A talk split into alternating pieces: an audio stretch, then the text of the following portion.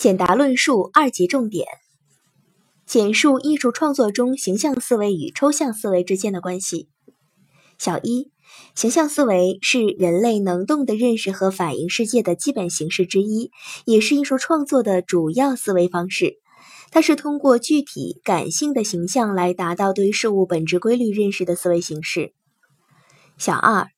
抽象思维是运用概念来进行判断、推理和论证的一种思维形式，因此它主要应用于哲学、社会科学和自然科学领域，侧重于理论研究和逻辑推理。它的特征是理性的、逻辑的、分析的。小三，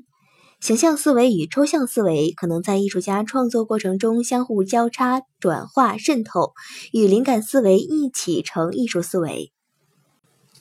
小四。只有形象思维而没有抽象思维的渗透，作品很有可能成为无意义的材料的堆积，或者无限制的情感宣泄。同时，理性思维的进入又不能喧宾夺主。不依照形象思维的规律而用概念、判断、推理这样的语言形式进入艺术创作，这不但不能使艺术作品更具有理性的深度，反而会使艺术作品成为空洞而又无意义的说教，把鲜活的艺术作品变成了将死的理性条例。正如钱钟书先生所言：“理之在诗如水中盐，无痕有味。”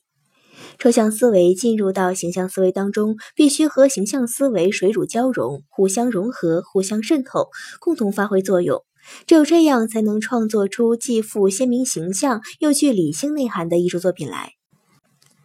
例如，托尔斯泰在《复活》中对女主人公马斯洛娃狱中的肖像描写，就先后修改了二十多次，最后才准确地刻画出这个饱经屈辱和压榨的善良女性的形象。这每一次的修改都离不开理性的抽象思维活动。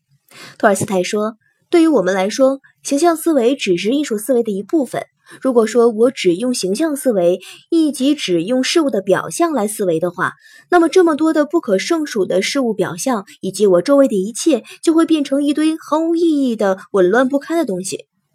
可见，在艺术创作中，形象思维是根本的主要的思维方式，但也不能脱离抽象思维。二者有主有次，互相渗透，互为作用。只有形象思维排斥抽象思维，就会影响到作品的思维高度和深度；反之，抽象思维过多介入，主宰了形象思维，则又会喧宾夺主，使形象枯燥干瘪，沦于公式化、概念化。正如高尔基所说，艺术家应该努力使自己的想象力和逻辑、直觉、理性的力量平衡起来。在艺术创作中，以形象思维为主，抽象思维为辅，二者相辅相成，相需为用，这是艺术创作共同的思维特征。当然，形象思维对抽象思维的相需状况，要视艺术种类和题材的不同而定。绘画、雕塑、摄影、舞蹈、影视等艺术，主要以直观的、具体、感人的艺术形象反映生活、表达情感，对抽象思维的需求相对要小。而文学、音乐是靠语言、音响等符号间接反映生活、塑造形象，抽象思维对他们则相对重要。至于现代艺术中抽象主义，无论是抽象的绘画、雕塑，还是抽象诗歌和新兴的设计艺术，对抽象思维的依赖更是不言而喻。